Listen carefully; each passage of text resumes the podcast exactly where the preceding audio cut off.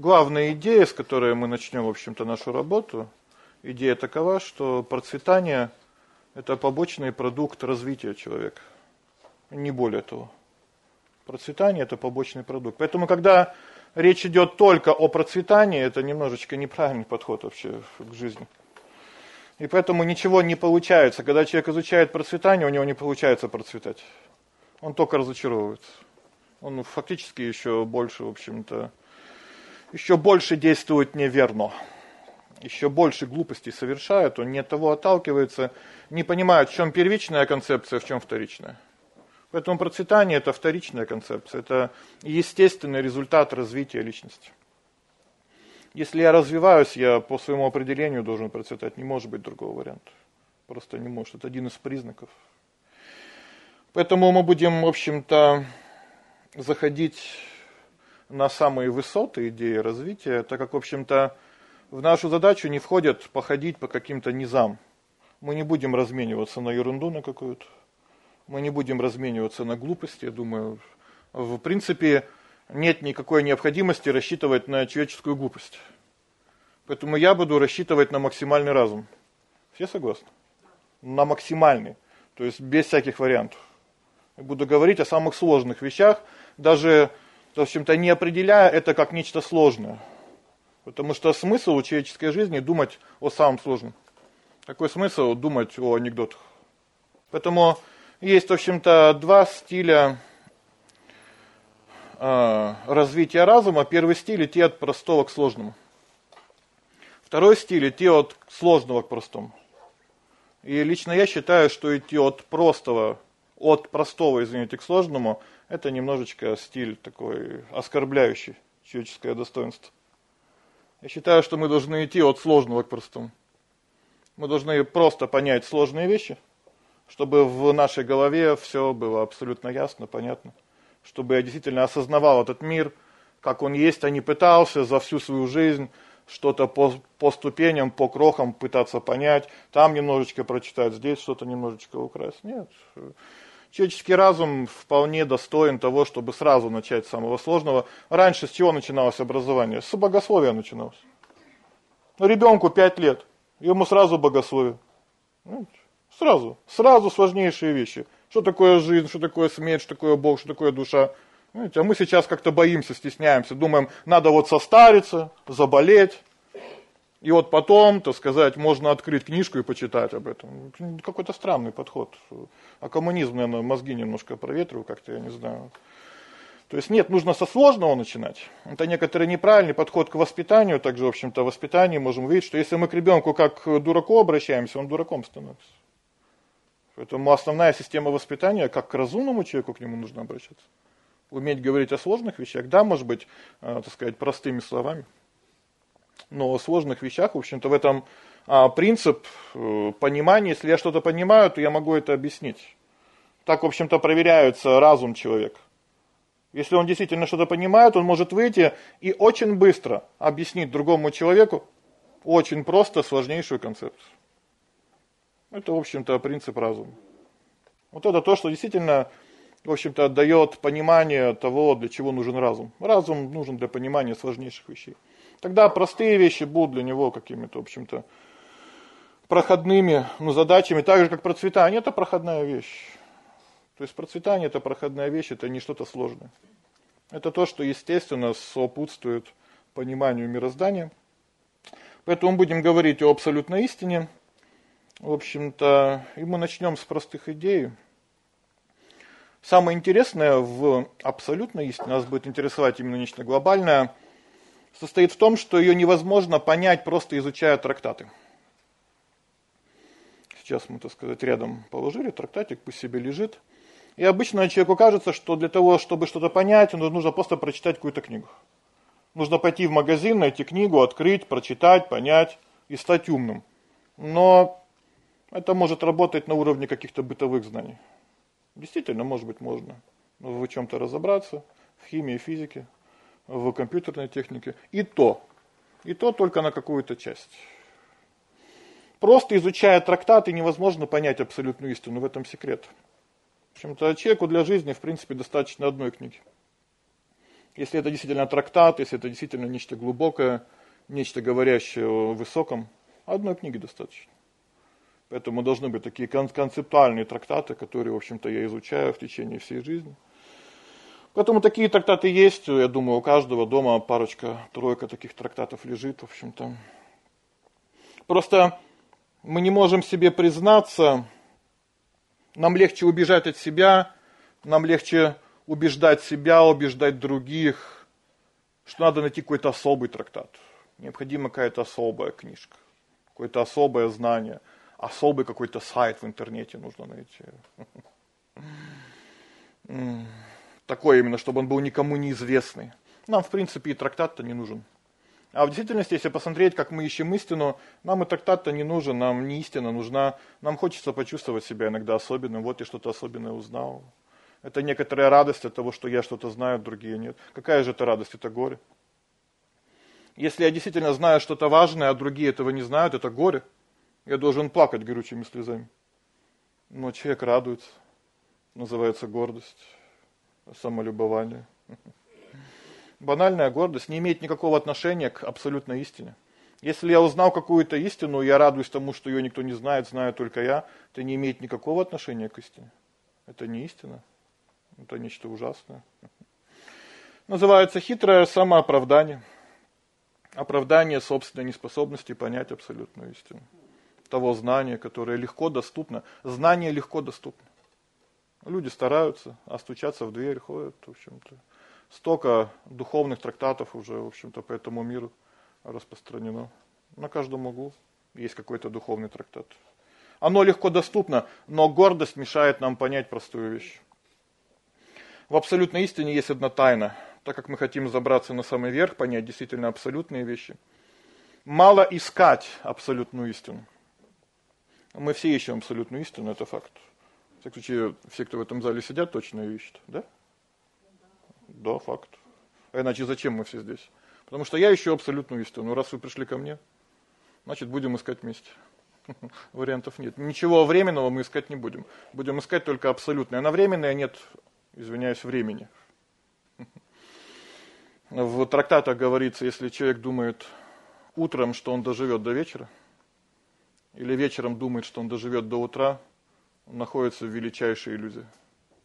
В величайшей иллюзии. Поэтому времени у нас нет на какие-то, в общем-то, мелочи. Мы должны действительно потратить оставшееся время на нечто серьезное, поговорить о абсолютной истине. Поэтому мало искать абсолютную истину, говорится, так ее найти невозможно. Надо понравиться абсолютной истине. Вот это секрет. Мало ее искать, потому что ищут все. Тем или иным способом, так или иначе, все ее ищут. Но так просто не найдешь. То есть не получается. Потому что секрет в том, что надо понравиться абсолютной истине. Тут обычно человек удивляется, думает, ничего себе, вот это вот, что это такое. Зачем? А затем, что если наше поведение понравится абсолютной истине, она нам откроется она нам откроется во всей своей красе. Потому что понять истину можно только с ее разрешения. Это не что-то такое, что мы можем, так сказать, пинком дверь открыть и понять все.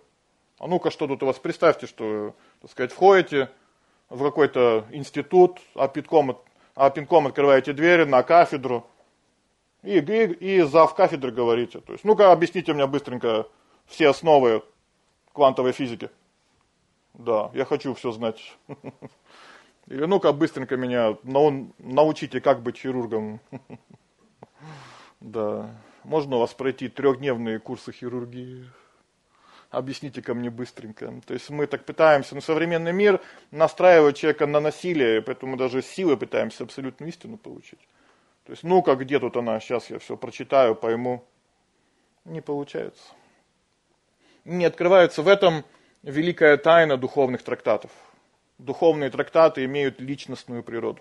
И так как мы вошли в зону поиска абсолютной истины, мы должны это знать. Духовные трактаты имеют личностную природу. То есть не только мы решаем, какую книгу взять и полистать перед сном. Я решил, сегодня эту книжку полистаю. Ну, что тут у вас интересного? Знаете, человек так думает, что сегодня перед сном почитать, все уже надоело. Ну ладно, полистаю эту. Нет, сам священный трактат также принимает решение, стоит ли ему открываться перед этим конкретным читателем. Стоит ли ему открываться? А не так, что я открыл книгу и все. Ну-ка, открывайся. Вот захотел и на этой странице открою. Ну-ка, и пойму сейчас. Нет.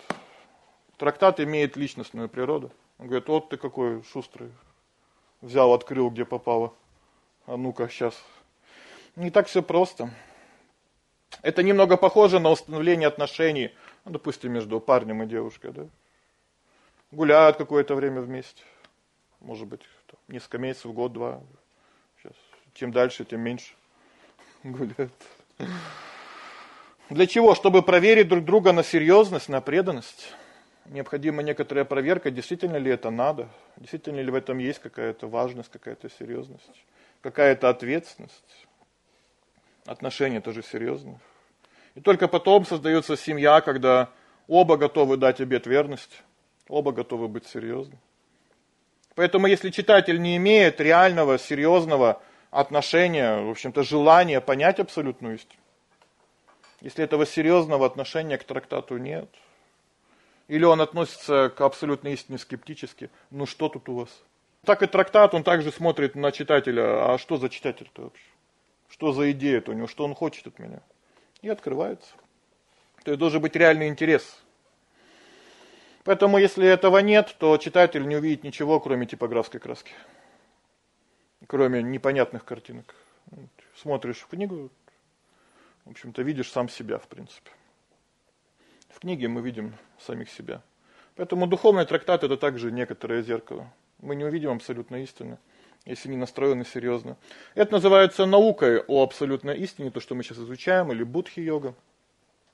Наука разума, наука, как постигать абсолютную истину. Потому что необходимо сначала знать как. Мы уже поняли, что нам нужна абсолютная истина, но необходима система, как постигать. Мы разберемся в этой, в общем-то, методике. И если мы не знаем, что такое абсолютная истина, каковы ее признаки, то и не сможем понять, приближаемся мы к ней, к ее пониманию, либо отдаляемся от нее. Необходимо понять, к чему мне идти в конце концов. И каковы признаки? Даются три основных признака абсолютной истины, к чему мы должны идти. Это вечность жизни. Всех это интересует, да? Вечность жизни, факт. Это полное знание. Вас интересует только полное знание. И, конечно же, непрекращающаяся радость. Всем хочется, чтобы радость не заканчивалась. Это три признака, они должны быть вместе. Мы должны как-то к этому идти. И человечество пытается изо всех сил идти в этом направлении, подсознательно понимая, что, в общем-то, куда надо двигаться. Всем без, без исключения хочется жить, причем желательно вечно. Всем хочется знать все тайны мира. И всем хочется, чтобы счастье увеличивалось всем. Поэтому человечество как-то двигается, но результат пока нулевой. То есть просто человеческие усилия пока нулевые, то есть смертность все та же, что и во времена динозавров, стопроцентная, не изменилась ни на полпроцента, абсолютно такая же, ничего не поменялось. Знание также не способно дать понимание, в общем-то, мироустройства. Никто не может четко определить, что и как устроено. Вообще мы расширяемся, сжимаемся или что.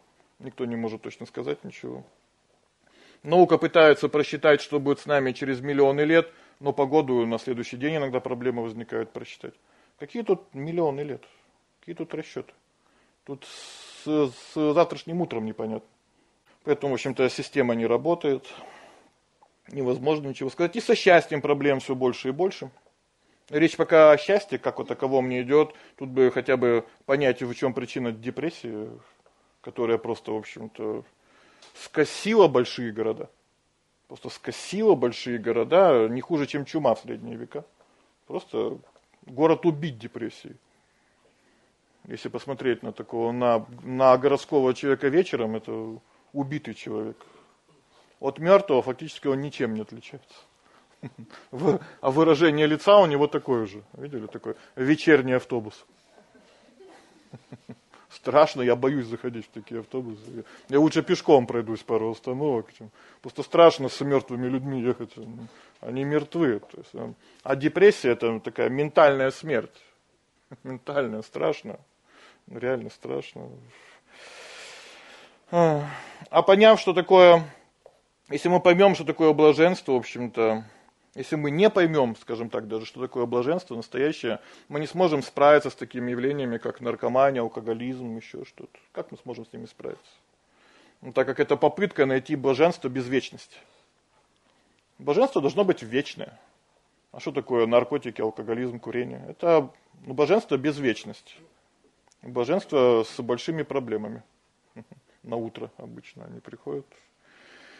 Поэтому до тех пор, пока мы не поймем, что способ приблизиться к абсолютной истине это понравится абсолютной истине. Нам не сделать ни одного правильного шага в этом направлении. Поэтому постижение истины несет в себе личностную природу. Поэтому культура на чем основана? На изучении отношений. И чем отличается материальная культура от духовной культуры? Материальная культура изучает все виды отношений, кроме отношений с абсолютной истиной. А духовная культура изучает все виды отношений и отношения с абсолютной истиной. Разница вот всего-то чуть-чуть. Но глобальная разница. Концептуальная разница. Что же нравится абсолютной истине, в конце концов, поговорим об этом. Большинство ученых, посвятивших постижению, в общем-то, мира всю свою жизнь, иногда даже не догадываются об этом секрете – о том, что истина ждет от нас особого поведения. Вообще, когда мы с кем-то устанавливаем отношения, мы ждем какого-то поведения. Мы смотрим на это поведение, мы анализируем поведение, как он себя ведет. Как он себя ведет. Здесь у нас Бхагавадгита, еще другой трактат, Шиман Бхагаватам. И в другом трактате говорится, что постижение абсолютной истины начинается сначала с ее безличной стороны. Сначала мы не, не, не понимаем эту личностную природу, мы говорим, Бог есть любовь, истина это свет, такой большой вселенский компьютер. Надо просто найти, где там USB у этого компьютера. Так, эдакая всегалактическая библиотека имени уж не знаю кого, какая-то огромная. И мы, как студенты-хулиганы, пытаемся по чужому студенческому билету пройти, чтобы вырвать пару страниц из нужной книги, потому что нам просто лень переписывать. Иногда это даже немного смешно, так духовность дала нам столько прекрасных трактатов. Изучая, не, не заизучаешь, в общем-то, столько всего о Боге, о душе, о самоосознании, все что угодно. Но человек не хочет их изучать. Не хочет их изучать. Вместо этого он становится, так сказать, таким вором, Вором, то есть он пытается получить знания каким-то другим способом. Каким-то другим способом, таким некоторым контактером пытается стать. Сейчас это очень популярно. Он пытается под, подключиться к центральной библиотеке Плутона. Знаете, какой-то подключиться к ней. То есть э, те, э, те трактаты, которые есть уже у нас сейчас, они ему кажутся недостаточно интересными. Нужно нечто другое, нужно нечто особенное. Чем, конечно же, веселит всех библиотекарей. Потому что, конечно же, есть эта информация, конечно, присутствует. Это все равно, что мышка, она забежала в научную библиотеку, пытается выйти на контакт со справочником по химии, обнюхивает этот трактат со всех сторон. Такое поведение, в общем-то, современного человека говорит только об одном: нет любви к духовному знанию. Нет любви к развитию нет любви к самоосознанию. У нас, в общем-то, мы пытаемся развивать все виды любви. Столько говорится о любви. Ну, фактически, в общем-то, ну куда ни сунься, все говорят о любви. О любви обо всем, о любви ко всему говорится, кроме как о любви к чему-то духовному, к чему-то высокому. Кроме как о любви действительно настоящей. Почему? Потому что любовь к чему-то высокому требует от человека реальных изменений реальных изменений. Если мы кого-то любим, мы должны меняться. Это закон любви. Все это проходили. Все любили, я надеюсь. То есть, ну, любовь требовала изменений.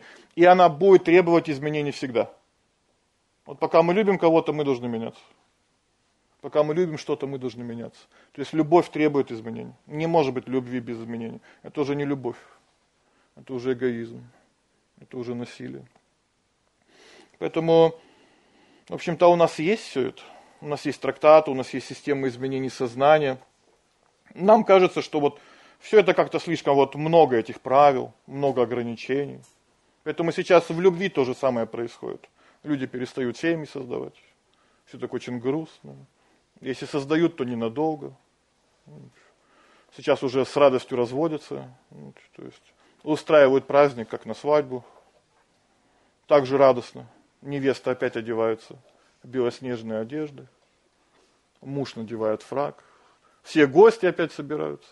В том же составе гуляют, благодарят друг друга за хорошо проведенные годы, прощаются, последний поцелуй. Обмениваются, так сказать, имуществом. И довольные разводятся. Уходит что-то, вот уходит из любви. Так как из любви уходит желание меняться. Это, в общем-то, есть влияние нашего времени, это основное, в общем-то, влияние, которое сейчас оказывает наше сознание. Мы хотим любить, но мы не хотим меняться. И это во всем. Это во всем сейчас прослеживается, от этого все проблемы. Откуда вся депрессия? Именно отсюда. Все хотят любви, но все хотят любви без изменений.